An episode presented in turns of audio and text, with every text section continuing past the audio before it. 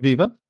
A poucos dias do arranque do Euro 2020 e em vésperas dos Jogos Olímpicos e Mundial de 2022, onde a Rússia não terá oficialmente qualquer representante, recuperamos neste episódio uma história que mistura estas duas vertentes. Em 1992, no Europeu da Suécia, houve uma seleção de leste que jogou a fase final, mas que não era nem a Rússia nem a União Soviética. Com o Joel Amorim, nos próximos minutos contaremos a história da SEI, a Comunidade dos Estados Independentes, que jogou o Euro 92 ainda com o fim da União Soviética bem presente na memória de todos. Sejam bem-vindos a mais um episódio do Cadernos de Leste, uma rubrica do podcast Matraquilhos, um podcast do hemisfério desportivo que procura as narrativas do futebol nas gavetas da memória.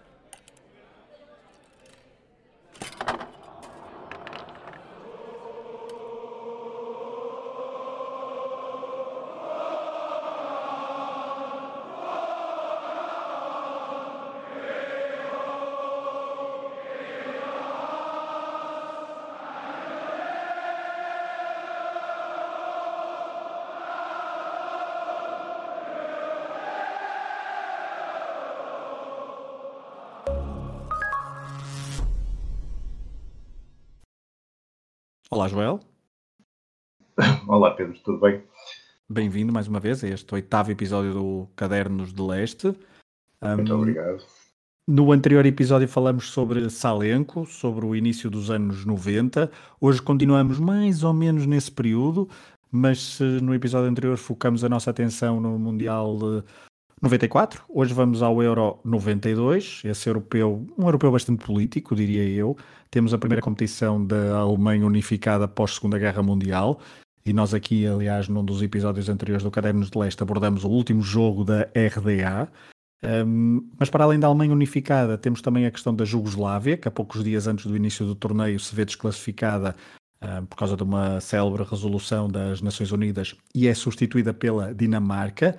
E esta é talvez a história mais recordada deste europeu, principalmente pela vitória dinamarquesa uh, neste torneio que é realizado na Suécia. Mas, uh, Joel, o Euro 92 fica marcado, obviamente, também pela participação da SEI, da tal Comunidade dos Estados Independentes. Mas ainda antes de falarmos desta SEI, propriamente dita, e nas camisolas de, das equipas está inscrito CIS, porque é o acrónimo em inglês. Um, Exatamente. Vamos, antes de irmos então ao ao que, sucedeu no verão de 92, vamos recuar um par de anos para falar da qualificação para este europeu. Isto porque no grupo 3 de qualificação para o Euro um, 92 temos a União Soviética e é engraçado que nós também fazemos, fazendo a ponte para, para aquele célebre uh, episódios sobre o último jogo da RDA. A RDA também ainda esteve presente no sorteio deste, Exatamente. deste Euro, Euro 92, na altura no grupo com a Alemanha, Alemanha, na altura RFA, País de Gales, Bélgica e Luxemburgo. Uh, curiosamente, portanto, as duas Alemanhas, RFA e RDA, no grupo 5 de qualificação, depois com a unificação, a Alemanha ficou sozinha e esse grupo ficou com quatro equipas. Mas ainda ao grupo 3 de qualificação, Joel, temos uma um grupo com Chipre, Hungria, Noruega, Itália e União Soviética. Portanto, a União Soviética jogou uh, a partir do início de 90 ainda esta qualificação, até, até ali ao, o início do outono de 1991. Uh, eh, tudo apontava para um duelo entre italianos e soviéticos, e assim foi. Uh, a Itália teve alguns problemas para conseguir, por exemplo, ganhar a Noruega, teve um empate e uma derrota, e isso também fez a diferença, porque entre italianos e a União Soviética, houve dois 0-0, só que Exatamente. a União Soviética, com 8 jogos, 5 vitórias, 3 empates e 0 e zero derrotas, 13 golos marcados, 2 apenas sofridos e 2 da Hungria, uh, qualifi conseguiu qualificar. Do mesmo, do mesmo jogador. Do mesmo jogador. E, e tu me vais dizer. O senhor chamado é... Josef Kiprits foi o, o, único homem a marcar gols à União Soviética nesta fase de apuramento para o Euro 92, o que também não deixa de ser um facto interessante um, num, grupo, num grupo que era complicado, se olharmos para, para as equipas, principalmente a, Noruega, que a Noruega acabou por ter, fazer uma fase de qualificação uh, bastante positiva, não é? E depois até consegue o apuramento para o Mundial uh, de 94, portanto é, é, um período, é um período bom do, do futebol norueguês.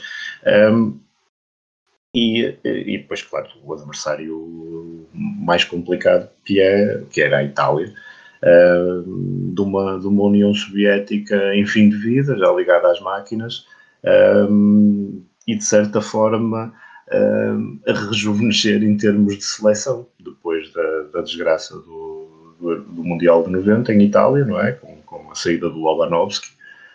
Um, a seleção passou ali um período uh, um, pouco, um pouco complicado, sem, sem grandes ideias para, para o futuro. Um, e a Federação também uh, soviética que, que, estava, que estava prestes a implodir, por assim dizer, um, também não parecia ter, ter grandes ideias sobre aquilo que, que haveria de fazer. o Lobanovski sai, entra, entra o, o Anatoly Bichovets, no entanto, a escolha do Bichovets não foi uma escolha uh, unânime, nem poderia ser na, naquela União Soviética daquela altura, uh, porque a Federação queria que fosse o, que fosse o Pavel Sadirin uh, o treinador de, desta, desta União Soviética em final de vida, mas o Pavel Sadirin recusou. e como recusou, um, as escolhas reduziram-se a, a, dois treinadores. Um, um, era o treinador do Dnipro, que era o Yevgeny Kucherevsky, e o Anatoly Bichovets. Um, num processo algo estranho que sinceramente eu não sei explicar muito bem, uh, porque li, li, isto em russo e fiquei com algumas dúvidas. Uh, houve uma votação uh, entre os membros permanentes da, da Federação Soviética para saber quem seria, quem seria o treinador. o tal Kucherevsky ganhou a primeira vez, mas depois houve uma reestruturação na, na, na, na Federação e, e, eles fizeram outra votação e dessa vez ganhou o Bichovets e portanto ficou o Bichovets como, como treinador.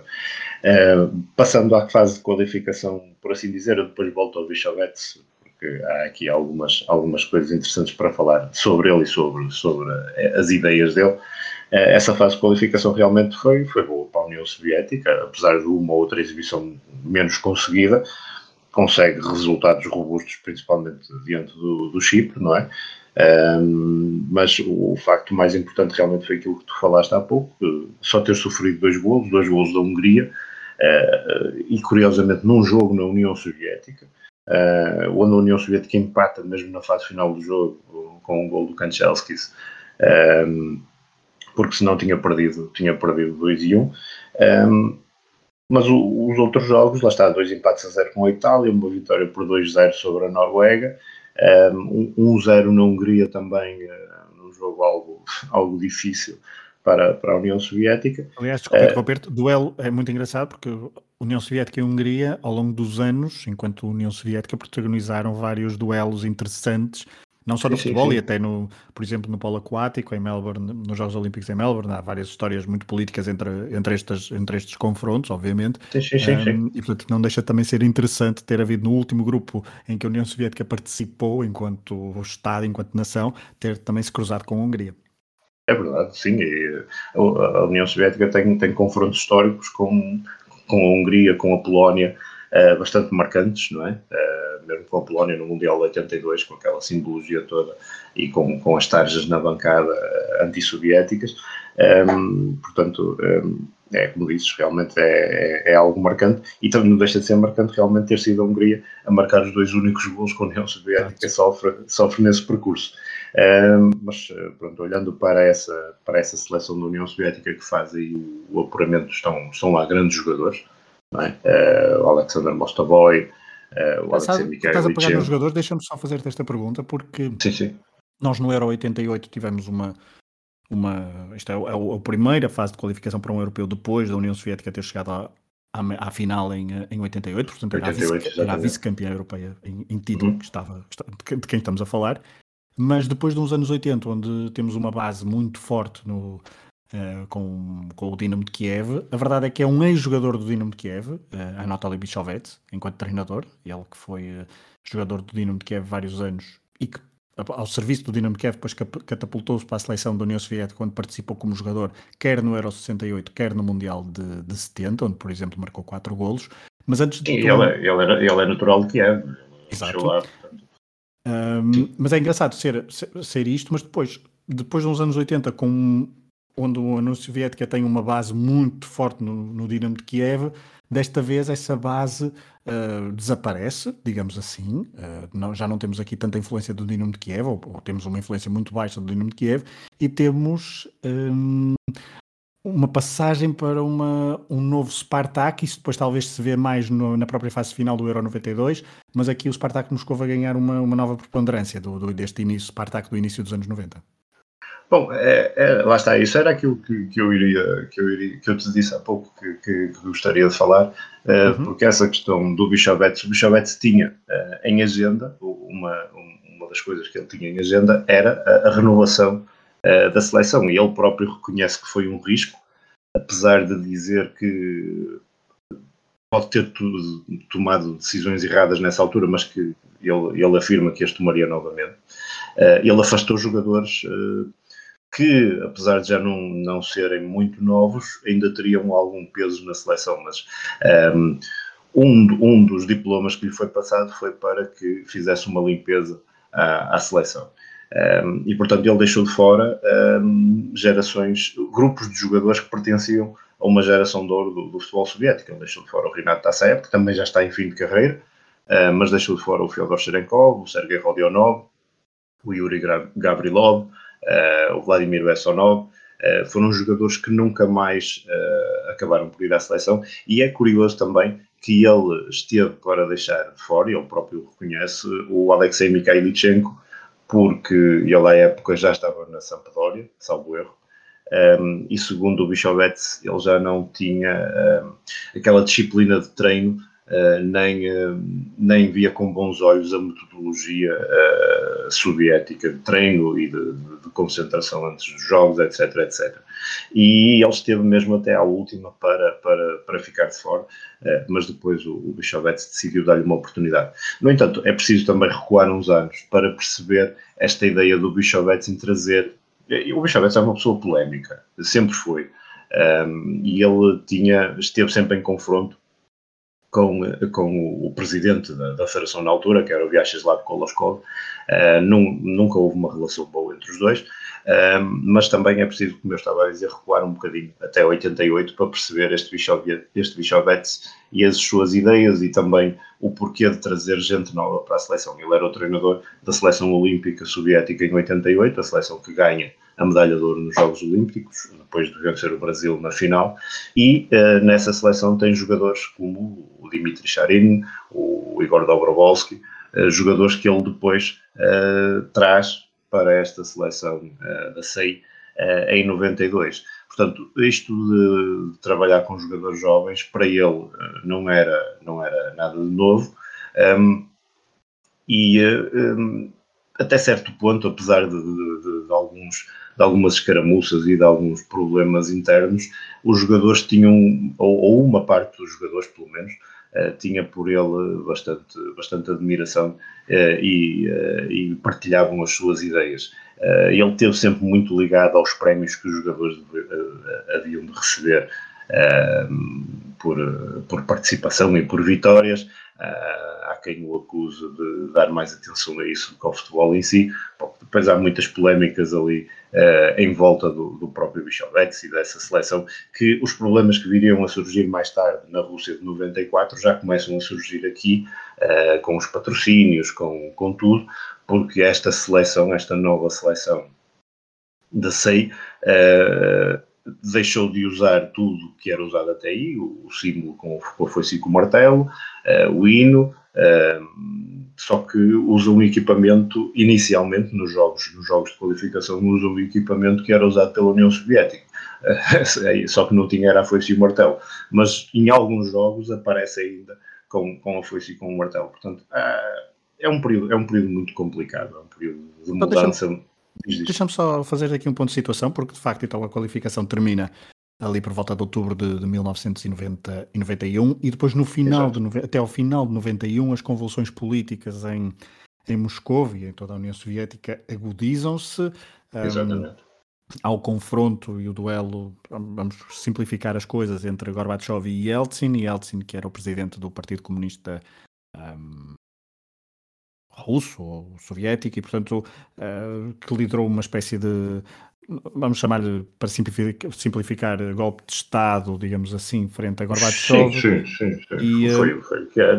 Exato, é mais ou menos isso. A história é bastante, depois tem várias nuances. Nuance tem, é, é, é, bastante mais complexa. Nós estamos aqui a simplificar, sim, sim, claro, mas uh, resulta depois então num, portanto, num duelo e, no, e, várias fações, uma mais, umas mais viradas para Yeltsin, outras para Gorbachev, um, umas que defendiam um, uma, uma, uma posição muito mais uh, uh, moderada e outras mais radicais no sentido da do futuro destas, uh, deste, deste espaço e destes, destas, desta comunidade a leste de várias, de várias nações. A verdade é que a União Soviética oficialmente desmembra-se uh, entre o final de 91 e o início de 92 e isto dá um, uh, resulta num problema para, um, para a FIFA para, e para a UEFA porque um, como é que iriam colocar em campo uma nação que já não existia, porque a verdade é que a União Soviética desaparece em, e em 1992, no início de 92, já deixa de existir a Exatamente. União Soviética. E, portanto, houve um,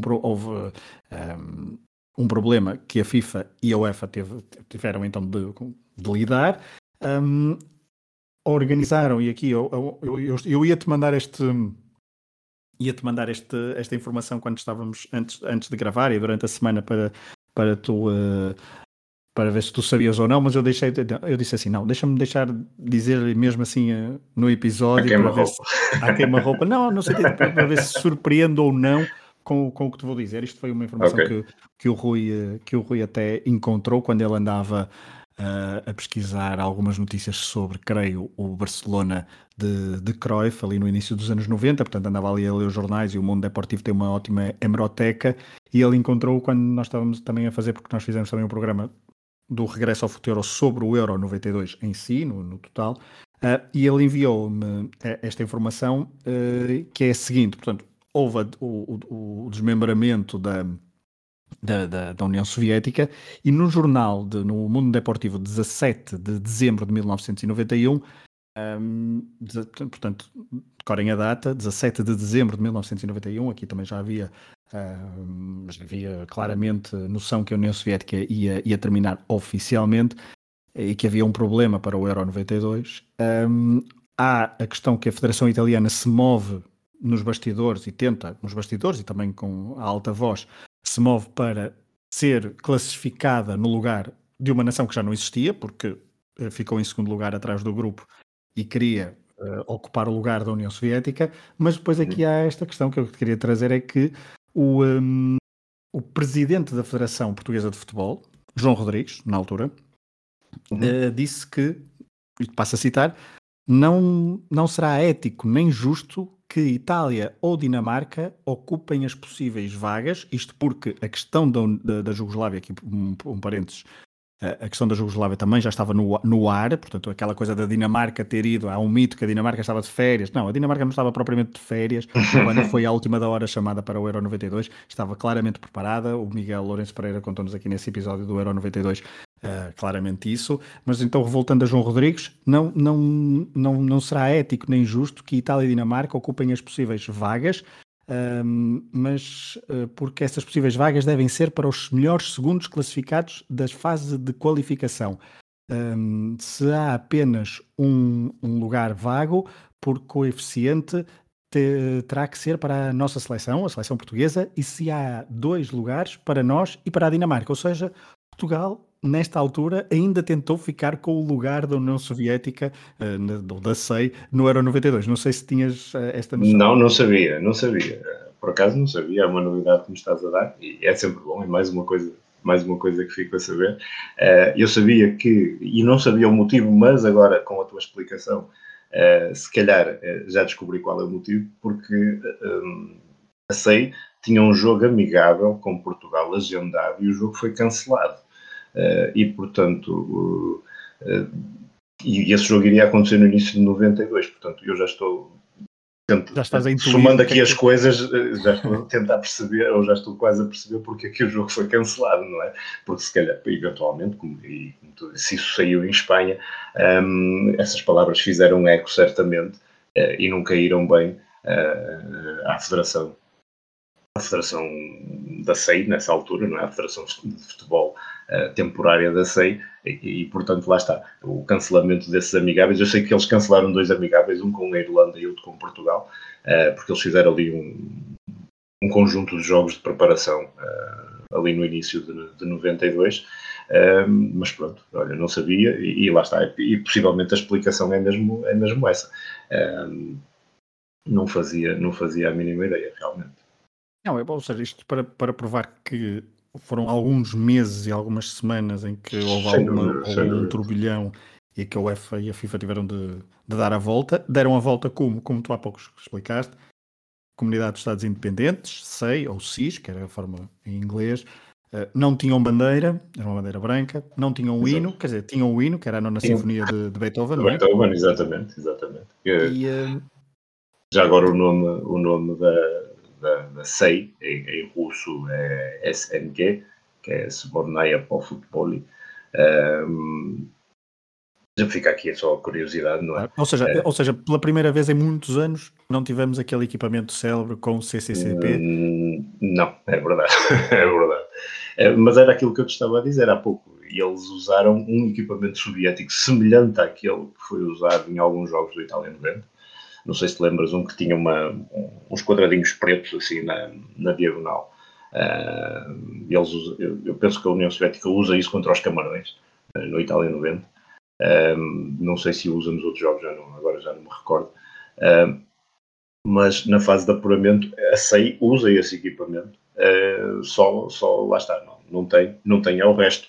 Não é, não, não é na fase de apuramento, é na, fa na fase de apuramento também, mas na fase depois de preparação do Euro, uh, com, nestes, jogos, nestes jogos particulares. E, e eles, e a, a faz vários jogos particulares, uh, incluindo dois com os Estados Unidos, um com Espanha, penso eu, no, no Mestalha. Uh, até aqui há tempos no Twitter apareceu a fotografia da, da, equipa que jogou, jogou esse jogo no Mestalha, que acho que ainda nem se chamava Mestalha na altura. Um, tinha outro nome, tinha, e era esse tal equipamento com, com os quadradinhos, com os quadradinhos pretos. Um, e portanto, lá está, foi, foi assim um período, um período de agitação, um período de convulsão e um período em que um, há vários jogadores que se lesionam eh, e, e, três deles acabam mesmo por, por perder o europeu, os jogadores na altura bastante influentes na equipa e bem conhecidos da, dos, dos, adeptos portugueses, dois deles, pelo menos, o Vassili Kulkov e o Alexander Mostaboy, uh, que, que, se magoaram uh, nos últimos jogos uh, de preparação para o europeu e acabaram por perder. O Dimitri Galiamin também, também se magoou e, e não foi. O Shalimov e, e, o, e o Kolivanov também se magoaram, mas acabaram depois por ainda recuperar a tempo do, do Campeonato da Europa. Antes de irmos só a, aos jogadores desse Campeonato da Europa e à performance no Campeonato da Europa da SEI, deixa-me só dizer, há bocado falámos do Mestalha, Estádio Luís Casanova era assim que se chamava exatamente, antes, de, exatamente. antes de Mestalha, depois acho que é ali no, no Eu sabia que tu tinhas de lembrar, por isso depois também, né? ali, ali é, no meio, do, é no meio do, do, dos anos 90, aliás, porque depois muda para, para Mestalha, um, e lembro-me, até porque na altura quando estava a fazer um, um dos episódios da oitentena, uh, o Porto tem uma eliminatória no, em Valência, salvo erro, e, um, e uh, ou um amigável, já não, já não, já não me recordo bem, mas lembro-me de estar a ver o, o, comentário e, não, e nunca diziam o nome, o nome Mestalho, para alguém que já está tão entranhado com Mestalha. Uh, é ficou, ficou, bastante esquisito e portanto lembro-me disso. Um, a questão Sim, mas uh, só, só, já que estás a falar nisso, é curioso. Eu só há, há, algum, há, há pouco tempo, há um ano assim, é que descobri este jogo de, amigável entre a, a Espanha e a SEI e foi numa página russa. E eu tinha lido que o jogo tinha sido em Valência, mas depois quando via o nome do estádio ficava sempre em russo, eu olhava para aquilo e isto não é Mestalha, onde é que eles jogaram? E depois é que andei a ver e realmente vi um, ehm, que o nome, que, que, pronto, que era o nome, o nome que, que, que mencionaste há pouco, uh, porque eu já estava a achar estranho, porque tinham jogado no outro estádio, eu até fui ver o nome do estádio depois do, do Levante e, e, sabia que o do Villarreal não era esse nome, portanto estava a achar estranho qual era o outro estádio em Valência, podia ser do Castellón, não é que penso que é ali perto, uh, onde, é que, onde é que eles teriam jogado, mas afinal tinha sido mesmo contra, contra, contra a Espanha no, no Mestalha, que não era Mestalha, e já agora esse jogo ficou uh, um e um, foi o Kiriakov que marcou para, para a SEI. Já não me lembro quem marcou para a Espanha, se quer seja honesto, mas sei que foi o Kiriakov que marcou para a SEI. Voltando então à SEI, uh, a SEI foi uma, uma,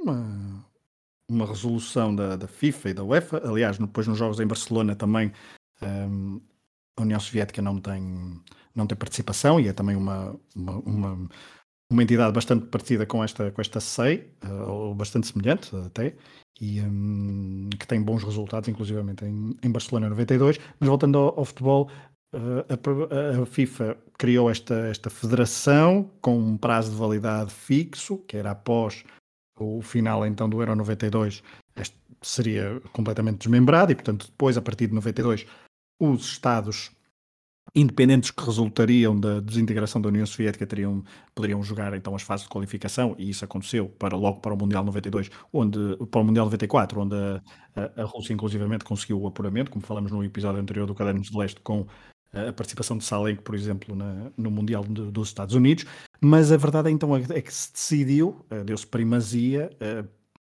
com o seguinte objetivo que é a União Soviética não se qualificou, já, já não existe, mas qualificou-se, ou seja, quem terá direito a jogar o Euro 92 são os jogadores que se qualificaram.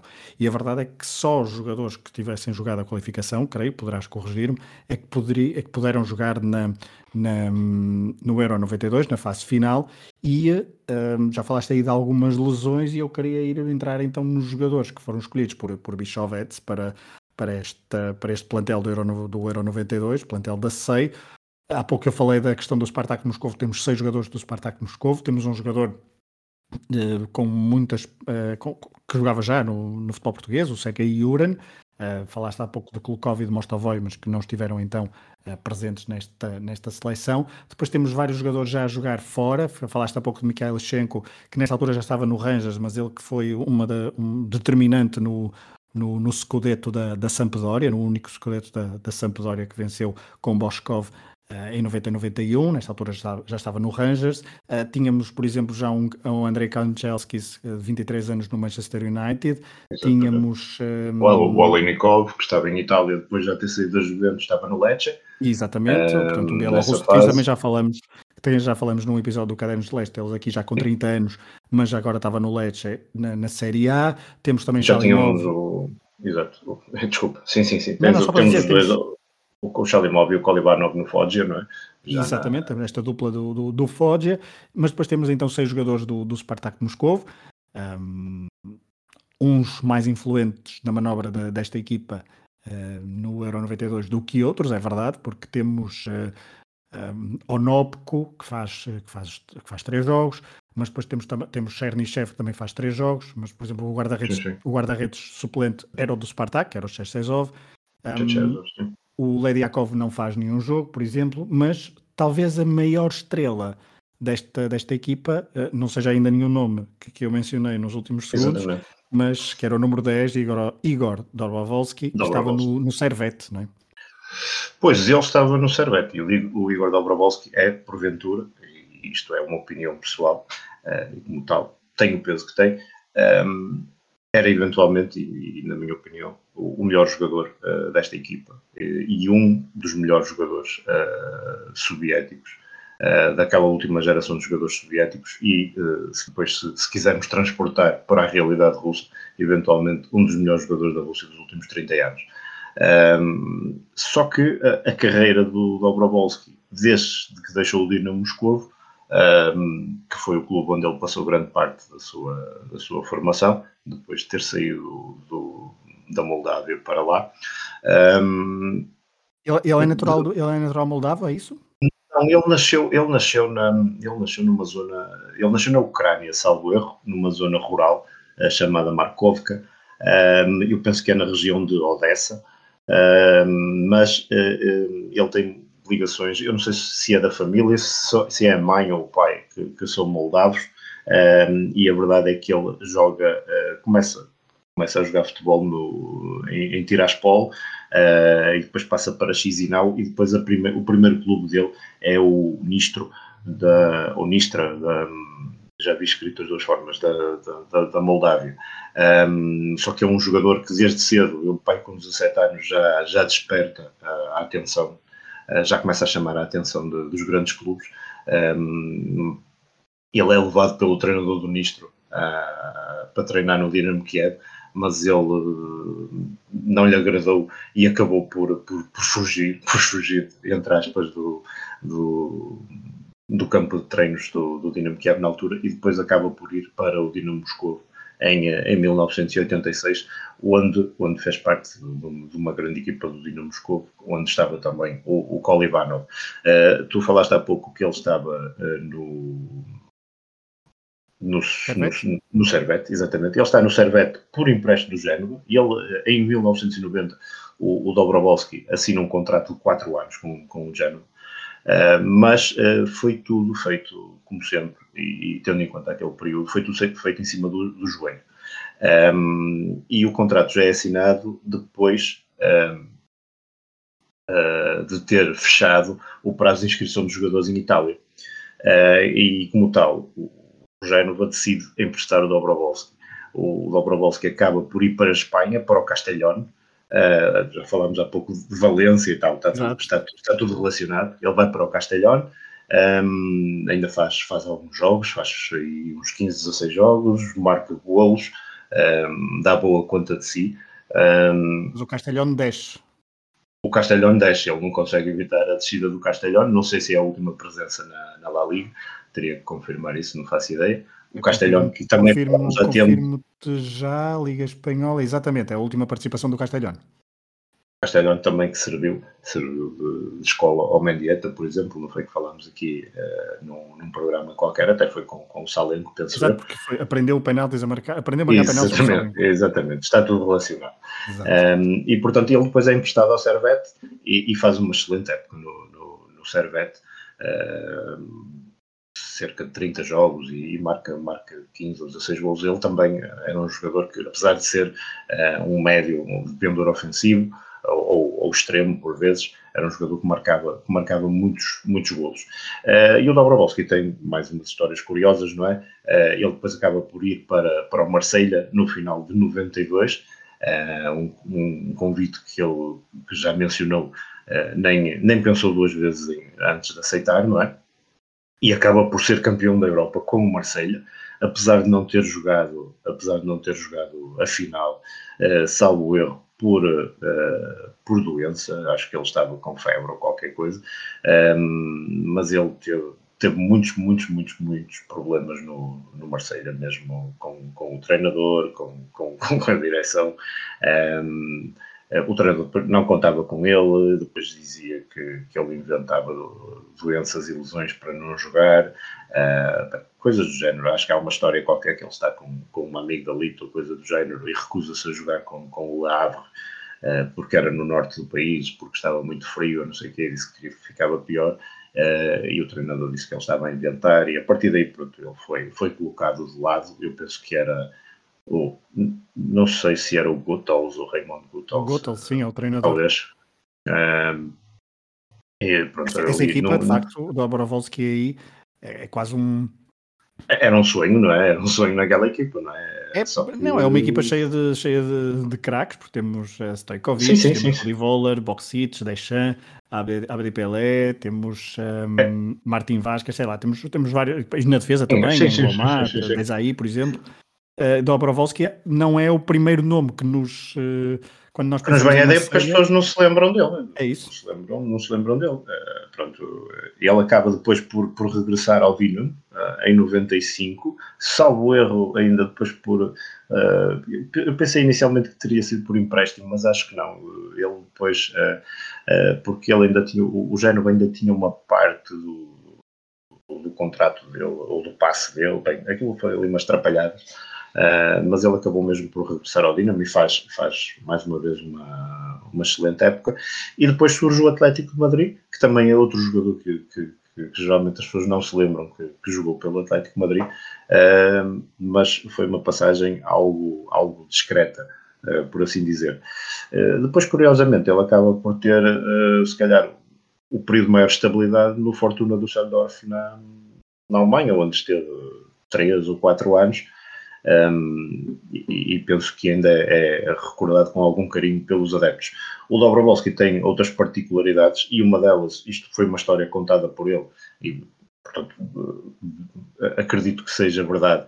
E, se bem que eu tenho tentado perceber uh, qual seria o contexto aqui, mas penso que tenho uh, que, que, percebi mais ou menos o que é que seria, que era ele no final uh, do europeu de 92 supostamente é abordado por um empresário italiano que lhe propõe que uh, peça nacionalidade italiana uh, e que representa a seleção de Itália.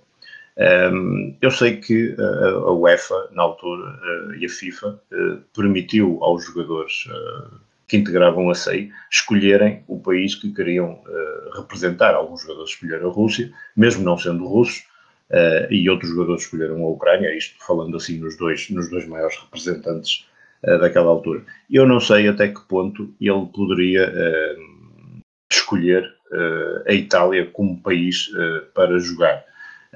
essas situações ocorreram noutras modalidades, ocorreram no handball, por exemplo, Uh, que é um desporto também que gosto bastante e lembro-me que o Dushbaev, uh, que representava a seleção soviética, passou a jogar por Espanha Uh, Lembro-me disso quando, quando era miúdo, de ver o handball com o meu pai, que também uh, adora handball. Um, e eu não sei se seria possível, eu não sei se tu tens essa informação, não sei não, se seria possível uh, os jogadores poderem, ter, poderem escolher outro país para representar, sem ser está, sem ser um país que tivesse pertencido à União. Soviética. Exatamente. Exatamente. Porque, o, o Dobrovolsky, deixa-me só terminar, eh, okay. Eh, o Dobrovolsky representou três seleções distintas, não é? Ele representou a seleção soviética, eh, tanto a nível de, de camadas jovens, a nível olímpico e a seleção principal, representou a CIS e depois representa a Rússia até, até 98 ou 97.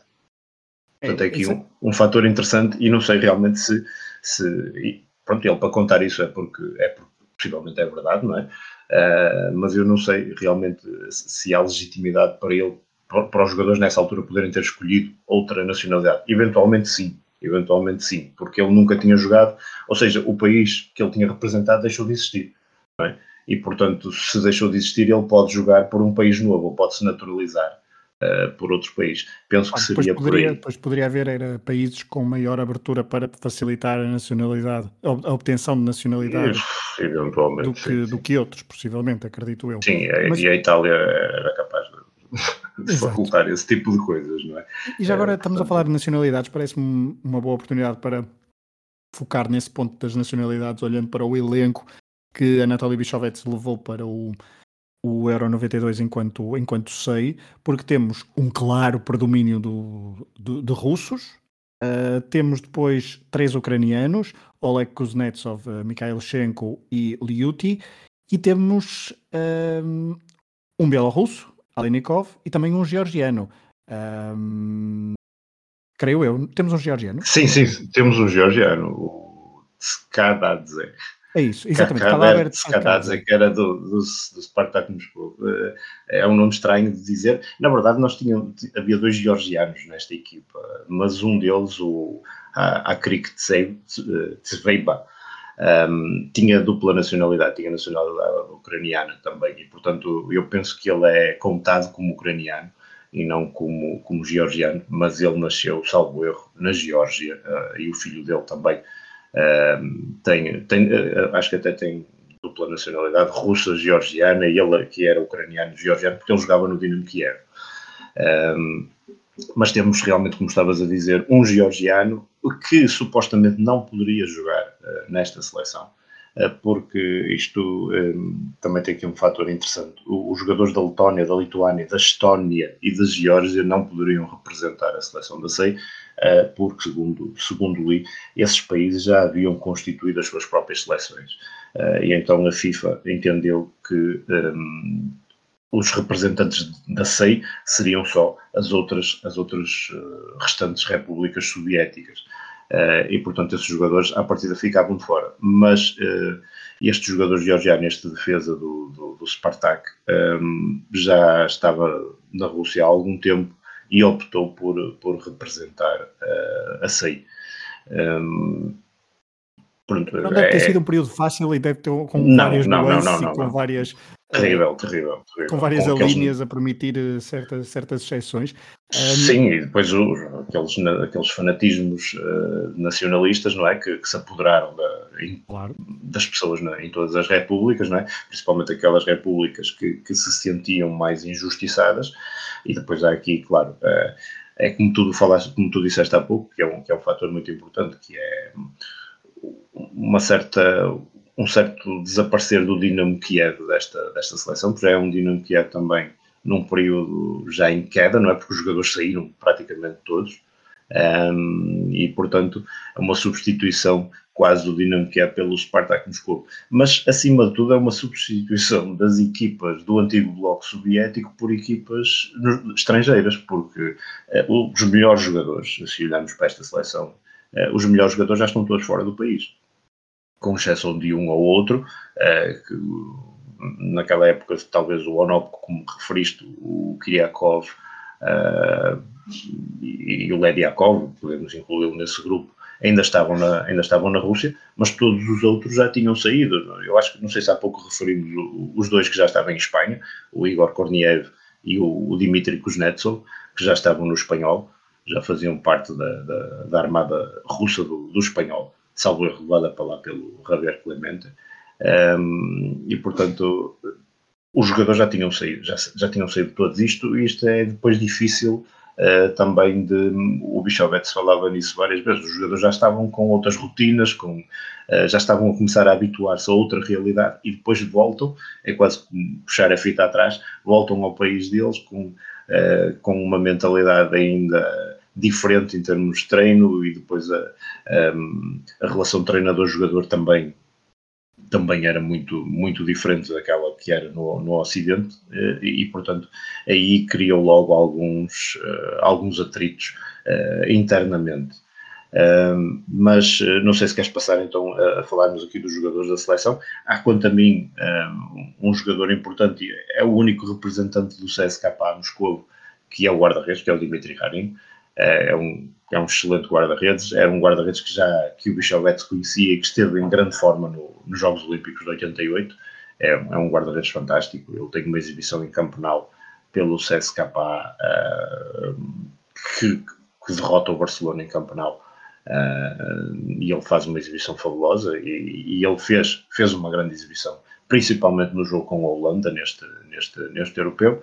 Um, e um depois... guarda-redes, desculpem, desculpem interromper, que depois deste europeu uh, se transfere, não imediatamente, mas depois se transfere para. Pouco depois, sim, sim. Para, para o Chelsea, para a Inglaterra, onde fica várias, várias, várias temporadas. Algumas faz como claro titular, outras nem tanto. Depois ainda vai para, para o Celtic de Glasgow, mas tem uma carreira importante, porque depois também defende a baliza da Rússia no Euro, 90, no Euro 96 e no, no Mundial 94. Sim, pois o problema do, do, do é, mesmo quando foi para a Inglaterra, e tu, e tu focaste essa situação, e é importante, ele faz épocas como titular e depois uh, é relegado para o suplente. O problema é que ele teve muitos problemas, muitas lesões no joelho, uh, e lesões graves.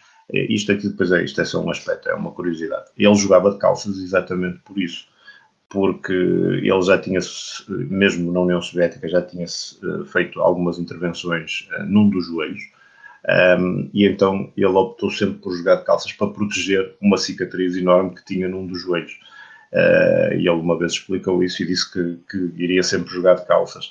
Uh, por esse motivo, porque por vezes perguntavam-lhe porque é que no verão jogas de calças, não é? Porque uh, supostamente o guarda-redes na altura jogava, jogava, de calças hum, por causa daqueles pisos mais, mais duros, mais, uh, mais agrestes nos períodos de inverno e ele usava, usava, sempre, usava sempre as calças. Aliás, os guarda-redes do leste nessa altura, o Cherchesov uhum. também, também costumava jogar de calças, o Tiago a maioria dos guarda-redes jogavam, jogavam de calças nessa altura.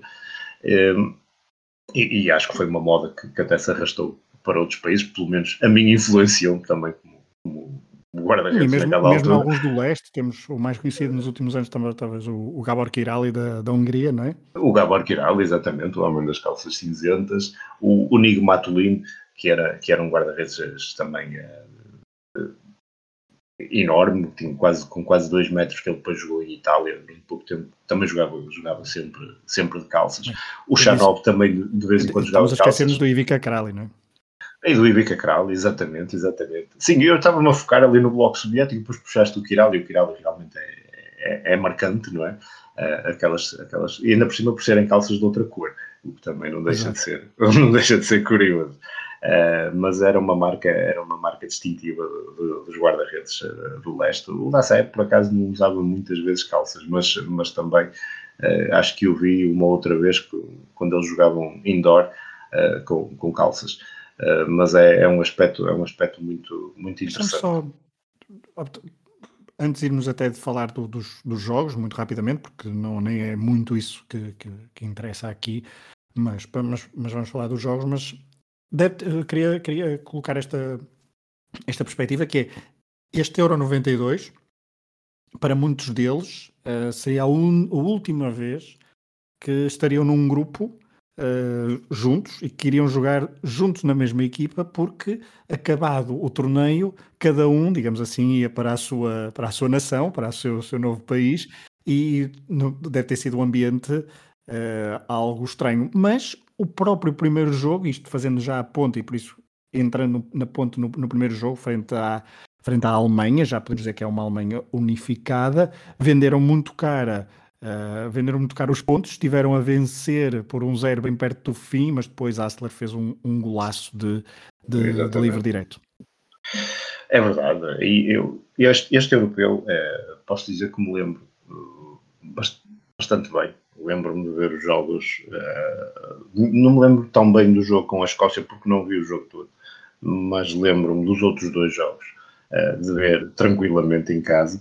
Um, e, e, este jogo contra a Alemanha, apesar da, da SEI eh, não fazer assim uma exibição fantástica, faz um, faz um jogo bem conseguido. Também o adversário eh, era um adversário de respeito, não é? Campeão do mundo. Uh, campeão do mundo, exatamente. Uh, também já em renovação, por assim dizer, uh, mas, mas a, a SEI bate-se bate bastante bem. E tem um jogador em destaque. Foi o jogador que estivemos agora há pouco a falar, que foi o Igor Dobrovolski, que marca não só uh, de penalti, é um penalti cometido sobre ele, uh, uma falta do, do Stefan Reuter, um, uma falta infantil. É um cruzamento do Kanchelskis, uh, ele recebe, puxa a bola para dentro e o Reuter abraça-se a ele, literalmente. É? Um, e depois ele, ele engana o Wildner uh, no, no penalti.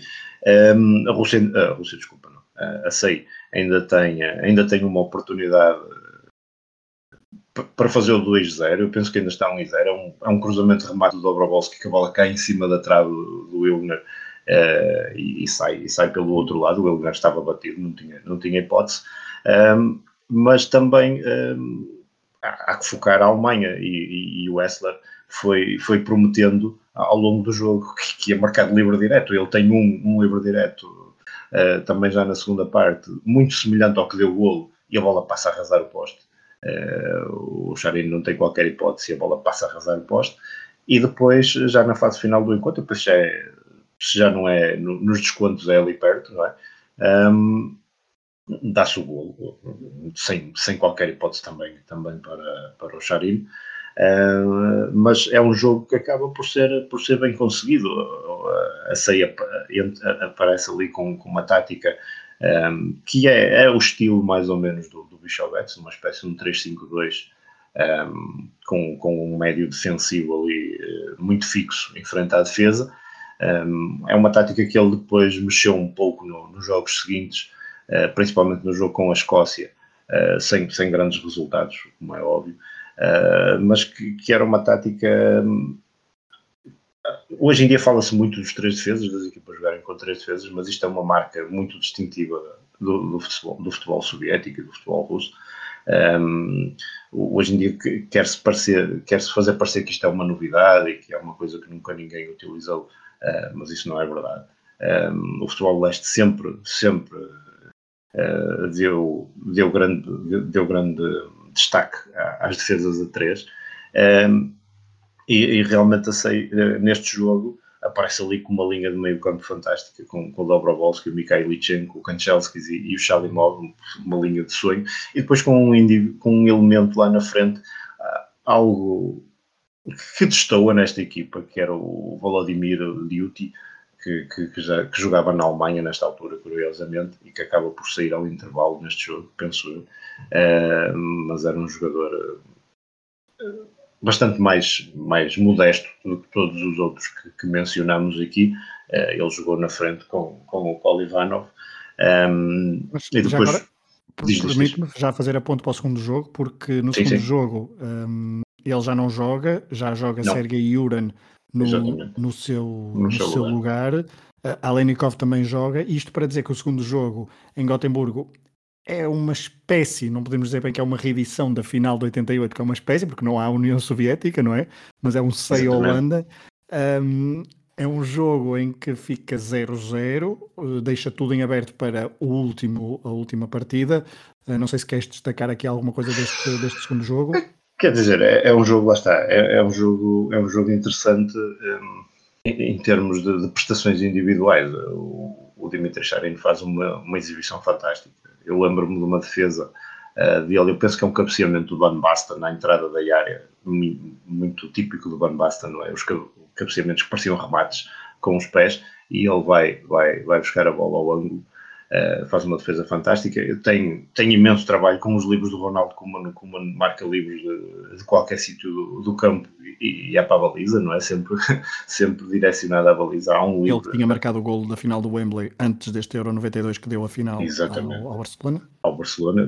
E ele, eh, há, um, há um dos livros que, que a bola eh, a bola, eu por acaso há pouco ainda estive a ver o resumo outra vez, e a bola parece nem mexe, a bola vai em movimento, mas nem, uh, tipo, é estática, não é? Aquilo, ele parece que lançava tipo uma pedra à baliza, não é? E, e há um deles que passa mesmo a arrasar o posto e penso que o Charino não tinha, não tinha qualquer hipótese, mas uh, a SEI nesse jogo também tem, tem boas oportunidades de gol, uh, mesmo através do Uran. Uh, o Uran nesse jogo também já dá um contributo muito mais positivo que o do Yuti no jogo anterior. Há aqui algumas mexidas também, também na equipa. Ele tentou reforçar aqui o meio campo com jogadores mais, mais posicionais. Mas a, a exibição da SEI contra, contra um, a Holanda, penso que até é a melhor exibição da SEI neste, neste torneio. Um, mas uh, perdeu aqui eventualmente uma boa oportunidade para vingar a, a final de 88 Uh, não conseguiu, mas também lá está, esta Holanda era muito forte e depois a Holanda ganha a Alemanha, portanto, e, e prova que realmente era a equipa, talvez a equipa mais forte deste grupo, ou em melhor forma. E, e depois. Era, desculpa, era só, era só para contextualizar, era uma Holanda em que tinha.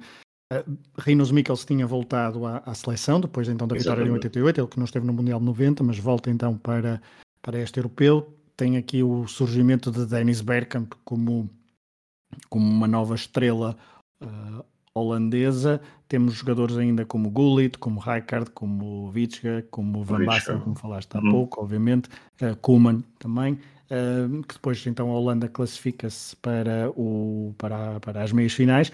A SEI não se qualifica porque perde estrondosamente com a Escócia por 3-0. A Escócia já estava eliminada, era a estreia da Escócia uh, em fases finais do, do europeu. A Escócia uhum. já estava eliminada por causa de duas derrotas nas primeiras duas jornadas. A SEI precisava de vencer, mas a Escócia aos 17 minutos já estava a vencer por 2-0, depois de gols de Paul McStay e Brian McClare. Uh, o 3-0 surge de grande penalidade aos 85 minutos por Gary McAllister, mas uh, Joel foi uma foi um, um jogo para, para, para esquecer da SEI, o último jogo da SEI. Uh, Eu, é, pois, pois é, é um jogo, é um jogo terrível. É, não, não é dizer que a SEI tenha, tenha, jogado, tenha jogado muito mal. Uh, eu lembro-me que cheguei a casa, este jogo foi de tarde, eu lembro-me que cheguei a casa, de tarde ou ao final da tarde, um, lembro-me que chego a casa e já está 2 e 0 e eu fiquei especado a olhar para a televisão porque estava convencidíssimo que, que a SEI que iria ganhar. Um, eu acho que nunca mais me esqueci do nome do guarda-redes da Escócia depois deste jogo, Andy Goran. Uh, porque ele também, uh, isto aos olhos de uma criança de 12 anos, é? parece que defendia tudo. Uh, e, mas é um jogo em que, que a SEI falha golos assim, de forma escandalosa. o Iuran tem, tem imensas oportunidades. Há, há, um, há, um, há, um, lance na segunda parte que eu penso que é o Dobrovolski numa arrancada fantástica, finta toda a gente, finta o guarda-redes, depois remata, a bola bate num defesa Uh, e, o, e o na recarga remate e a bola, e o, o Andy Goran ainda defende, é assim qualquer coisa. Estava 2-0 já nessa altura. Mas os golos, os golos são muito também, uh, não diria, não sei se posso dizer consentidos, mas são, são, golos, são golos estranhos. O primeiro golo, penso que é o primeiro golo do Paul McStay, uh, é um remate fora da área. O, o Charina tira-se, a bola bate no posto, bate-lhe nas costas e entra. o segundo golo já não estou enganado, foi uma falha de marcação incrível e o Brian McLaren marca e depois o, outro, o último é de penalti. Mas neste jogo, eh, eu ainda hoje eh, não consigo, não consigo perceber e também os resumos que encontrei não são, não são muito, muito esclarecedores. Há uma situação qualquer na, na segunda parte e eu lembro-me disto, lá está, com 11 anos, o discernimento também e, e, o conhecimento do futebol não era assim tão grande, eh, mas hoje eu olho para aquilo e ainda não consigo perceber o que é que aconteceu realmente. Uh, que é, há uma situação na segunda parte. Eu não sei se tu viste este jogo ou se, ou se, se já viste o resumo. altura o resumo, sim. Há uma jogada que é sobre o, sobre o Igor Korniev, uh, que ele entrou na segunda parte e, até, e ele foi um dos jogadores mais importantes nessa segunda parte da, da SEI. Uh, só por, por, curiosidade, o único russo, acho eu, até à data, a ter vestido a camisola do Barcelona. Um, ele entra na área e é agarrado por um jogador da Escócia e, é derrubado. Um, e o árbitro uh, fica assim naquela, parece que vai marcar penalti ou que não vai, e o que resulta dali é um livre indireto dentro da área que eu ainda hoje não percebi porquê. Uh, porque não há, ou seja, não há jogo perigoso, não há, quando muito, há falta. Pronto, isto depois já seria o critério do árbitro, que na minha opinião é falta, mas isso vale o que vale. Agora, porque é que surge um livre indireto dentro da área? Eu ainda não percebi, eh, porque naquela altura os guarda-redes ainda podiam agarrar a bola, não é? No, nos atrasos, um, e portanto não há, não há jogo perigoso, não há motivo nenhum para ser marcado um livro indireto dentro da área. É um livro muito chegado à pequena área, uh, e ele manda repetir o livro, salvo erro, uh, e a bola até acaba por sobrar para o Juran, e bola, há um remate ali, a bola bate, pronto, bate lá na, na, nos muros uh, criados pelos escoceses, uh, e acaba por depois, depois ser alguém tirar a bola da área, mas é um, é, um, é um momento curioso que eu ainda hoje, sinceramente, não consigo perceber, nem sei qual foi, uh, qual foi o critério uh, para, para a marcação da, daquela, daquela suposta falta. Uh, no entanto, isso, como é óbvio, não desculpa a pobre prestação da, da, SEI nesse jogo, e, é um jogo pronto, que marca a despedida da SEI de competições oficiais, sem glória, mais uma vez. já, já a União Soviética sai sem glória do, do último Mundial em que participa, e a SEI, eh, apesar de, uma curta existência, também acaba por sair da mesma forma, de um jogo realmente de, de má memória, mas, mas é, é, é, o que é, é a realidade. E, e, terminou assim de forma abrupta a, a sua participação na, num campeonato da Europa que o próprio se diz que não tinha como objetivo uh, fazer uma grande coisa, isto são palavras dele. Uh, mas uh, ah, olhando ao que tinha acontecido contra a Alemanha e contra, contra a Holanda, dava, ficas com aquela sensação de que realmente a ceia até poderia ter ido, poderia ter ido mais longe, não é? Porque se vence a Escócia, eu penso que eventualmente teria ainda alguma hipótese de se apurar, e, eh, e, depois nunca se sabe. É? nos, Escócia, nos, jogos a eliminar. Por causa da, da, da, da derrota da Alemanha, a ceia apurava-se para a meia final. Pois, e, e, depois nessa fase tudo pode acontecer. Nós vimos depois o que aconteceu com a Dinamarca, não é? Uh, muitas vezes o, o, importante é sair da fase de grupos e, e, deitar isso a perder por causa de um jogo, isto sem desrespeito nenhum pela Escócia, como é óbvio, uh, uh, contra uma seleção que já estava eliminada e, que pouco poderia fazer desse jogo, se calhar a, a atitude um pouco sobranceira de alguns jogadores e, e da forma como encararam o jogo é, custou-lhes depois a, a, aquela, aquele resultado, não é? E custou-lhes um, até os prémios monetários que muitos jogadores depois dizem que nunca receberam, é, que podiam ter recebido caso, caso chegassem depois à, à próxima fase da competição. É, mas pronto, são, são, são momentos, são momentos na, na história que, que marcam, que marcam que marcam uma geração. Nós estamos mesmo a terminar este episódio, só destacar obviamente uma coisa, porque acho que ainda não desculpa, acho que ainda não, ainda não o referimos, porque o Bichovetes depois tem uma passagem muito curta por Portugal, não é? É verdade, já, pelo Marítimo. Já no, século, já no, no Marítimo, já no século XXI, na temporada 2002-2003. Um, alguma, alguma nota sobre essa participação do Luís no Campeonato Português? Pois, uh, olha, honestamente, nem por isso. Eu já tentei encontrar, por, por, por manifesta curiosidade, tentei encontrar até em russo algumas, alguma referência a isso, alguma referência àquela passagem dele por Portugal, mas a verdade é que não tem assim. Nunca, nunca me parece assim nada de muito, de muito relevante. Um, não sei se. Eu penso que nessa. Não sei se, se nessa altura uh, já estaria lá algum jogador conhecido no Marítimo, daqueles que nós conhecemos agora. Eu acho que li qualquer coisa do Pepe. Eu não sei se o Pepe já lá estaria, mas. Uh, o, Pepe, o Pepe, sim, o Pepe está nesta temporada. O Pepe, eventualmente o, da, o Dani, não? Uh, o Pepe. O, o Pepe está, faz esta temporada, faz, mas eu não sei se cruza uh, que estava na equipa B. O Dani uh, tem 19 anos e faz, uh, deixa-me ver se faz jogos no, em 2002, 2003. Uh, faz no Marítimo porque está por empréstimo do, do Sporting, segundo o que tenho aqui, mas também faz 15 jogos.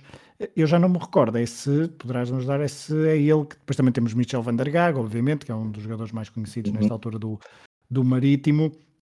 Uh, o próprio Kennedy, que também está numa fase descendente da carreira depois do, do Mundial, depois de não ter ido, aliás, ao Mundial de 2002 por causa de um, de um controle positivo antidoping, por isso ele está nesta temporada, ele está, mas não faz nenhuma, nenhum jogo ainda em 2002, 2003.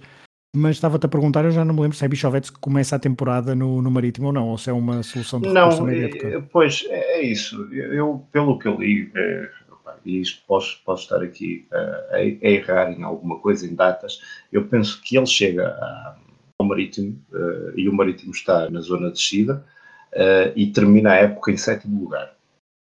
Um, mas um, depois o, o Bichovetes acaba por não renovar o contrato com, um, com o Marítimo. Eu acho que ele tem um, uma espécie de contrato de um ano mais um de opção, uh, mas pelo que eu li, e isto lá está, na, na imprensa russa da época e com as minhas limitações do russo e com o tradutor à mistura, uh, uh, eu penso que ele teve um conflito qualquer com o presidente do Marítimo, com, com o Sr. Carlos Pereira, e, um, e nunca? E de, ora, uh, e depois também teve um ou, outra, um ou outro problema com alguns jogadores. Um, eu não queria estar aqui a errar, mas. Não, eu estava aqui a confirmar, ele faz o final da época. Ele faz o, o final o, o Kulkov o Kulkov um, penso que é treinador adjunto ou, ou, ou, integra a equipa técnica e integra a equipa técnica do, do Bichavet. Eu posso estar, posso estar enganado. Sim, eu, eu, eu, vou confirmar, mas eu tenho claramente mas essa eu, ideia. Eu tenho essa ideia uh, e do, do que eu li. Uh, o, o, grande desentendimento e a, o motivo principal para a saída do, do, do, do Marítimo passou por isso, porque Uh, eu acho que é um, o Kulkov é treinador adjunto, ou, ou pelo menos é um, um dos adjuntos, um, eh, e há uma altura em que já há alguns conflitos com alguns jogadores e com o presidente.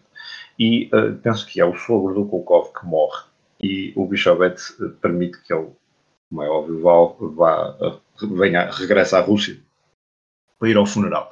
Uh, mas o presidente não permitiu que não queria que ele fosse. E, e então uh, despediu, despediu o Kulkov. E o, o, o, o Bichovetes acabou por, por sair em protesto e, e disse, e disse que, que, se ia embora.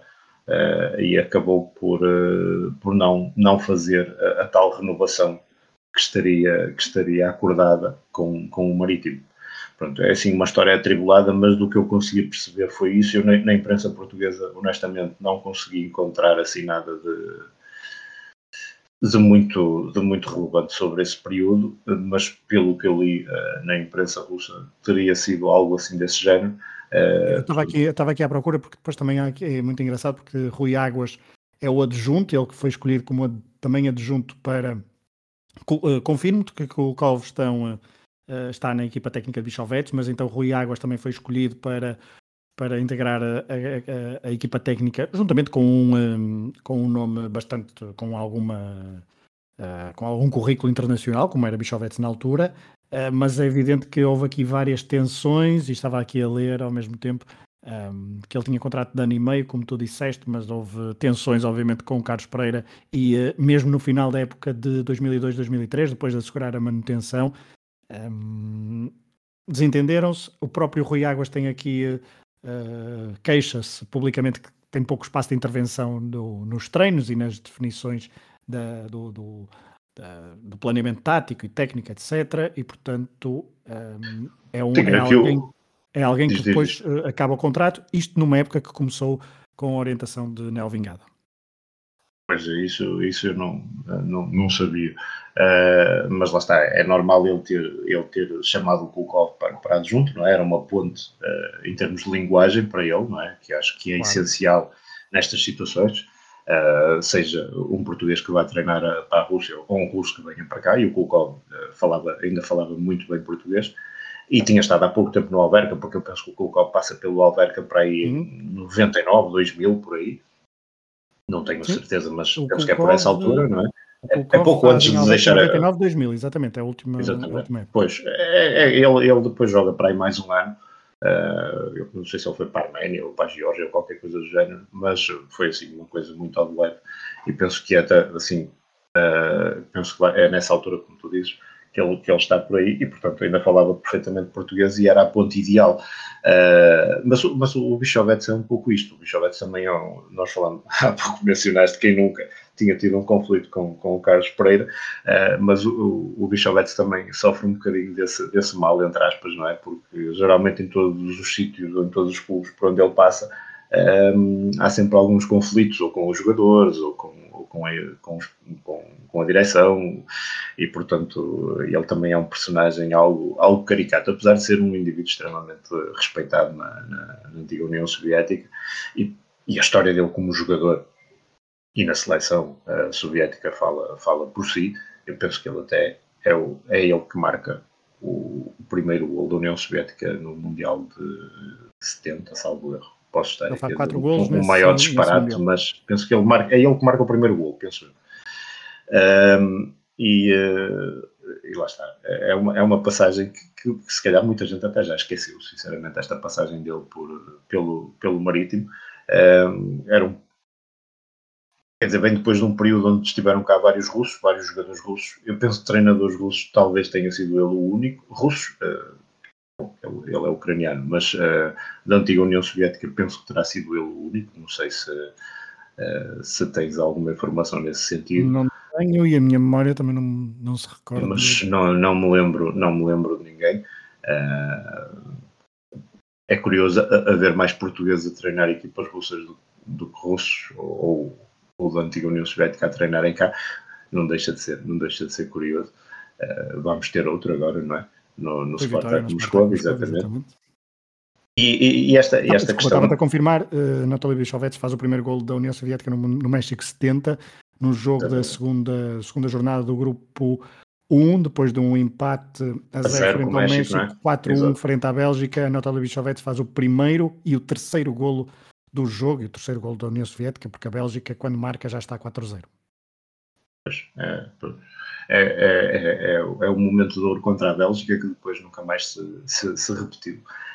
Um, é, pronto, e voltando, voltando aí a esta questão dos treinadores, é, é, é importante, é, realmente é, acho que é importante o facto de daqui ter tido o Kulkov, ter sempre uma ponte de alguém que, que, que, domina a língua, não é? E penso que também isso seria importante até para o Rui Vitória agora nesta, nesta aventura que, que irá ter no, no Spartak, ter alguém que lhe possa fazer a ponte para, para Russo, algum antigo jogador que tenha jogado nos dois países e que, e que, que sirva ali quase de intermediário para com os jogadores, porque por vezes criam-se situações algo complicadas quando não há ninguém que possa realmente passar a mensagem da forma mais correta para os jogadores. E o Rui Vitória vai ter ali o, o Popov, que é o diretor desportivo, que quando muito falará castelhano, não sei se ainda sabe falar ou, não, porque ele passou, passou algum tempo em Espanha, uh, mas uh, tirando isso, tem ali um bloqueio Obrigado. linguístico Aliás, vimos, grande. Exatamente. Nós vimos no, nas últimas duas experiências do, do, do, do Shakhtar Donetsk com, o, com os dois treinadores, primeiro com com Paulo Fonseca e depois com Luís Castro, uh, como treinadores principais, havia sempre, houve várias reportagens e havia sempre aquela figura do, vamos chamar-lhe do tradutor, do intérprete, sim, sim, sim, sim, a transição de, dos dois, porque apesar de ser um clube diferente, onde havia também uma legião de brasileiros muito, muito grande, que permitia que uma boa parte do grupo compreendesse logo diretamente vindo da fonte a, a, a mensagem inicial. Uh, Joel, Sem dúvida, isso é, isso é importantíssimo, isso é importantíssimo, tens toda a razão. Joel, terminamos mais um episódio do, do Cadernos de Leste, o oitavo, desta vez sobre uma, uma, uma participação mais eh, menos ortodoxa, chamemos-lhe assim, com uma SEI, Comunidade de Estados Independentes, isto tudo num europeu que é muitas vezes recordado, obviamente, pelo facto da Jugoslávia eh, não ter ido, por ser o primeiro da Alemanha unificada, mas também esta SEI, ou CIS em inglês, uh, tem, a sua, tem o seu peso e tem a sua história. Uh, esperemos que tenham, que tenham gostado. Voltaremos. Só, só uma, uma curiosidade muito rápida, desculpa, só mesmo antes de fechar, uh, que, que é, é, mesmo uma curiosidade, porque a, a coleção de cromos da, da, Panini, do Europeu de, de 92, tem uma coisa extremamente curiosa que tem a ver com essa situação da Jugoslávia e, e da própria SEI, não é? Porque a Jugoslávia, os cromos da Jugoslávia saem, não é? Estão incluídos na coleção, os da SEI também, e estão incluídos os cromos da Itália, que é curioso. Uh, portanto, havia ali uma uma esperança, ainda que, que, e os da Dinamarca também, como é óbvio, mas um, havia ali uma esperança que a Itália ainda fosse ao europeu uh, em, vez, em vez da SEI. Uh, eu acho que isso é um fator curioso, acho que não, não aconteceu em mais, eh, em mais nenhum campeonato da Europa, nem em mais nenhuma coleção, aparecer uma equipa que, que não vai estar presente, mas que ainda havia uma secreta esperança que essa equipa substituísse uh, a SEI por um ou por outro motivo vários jogos de bastidores em que o presidente da Federação Portuguesa também tentou participar, mas sem a força de, das outras seleções, o, o argumento não era, não era tão válido e nem para a coleção da Panini a seleção portuguesa conseguiu uh, entrar e ter força para entrar. Joel, foi mais uma vez um prazer viajar pelas histórias da Igualmente, igualmente, Pedro. Desta agradeço, vez fomos agradeço então, imenso. Não, obrigado. Nós foi, esperemos que tenham gostado deste episódio do Cadernos de Leste, em 1992, chamamos-lhe assim. Voltaremos nos próximos tempos com mais episódios do Cadernos de Leste e também do Matraquilhos, podcast do Hemisfério Desportivo. Obrigado por terem estado desse lado. Um abraço e até à próxima. Um abraço, obrigado.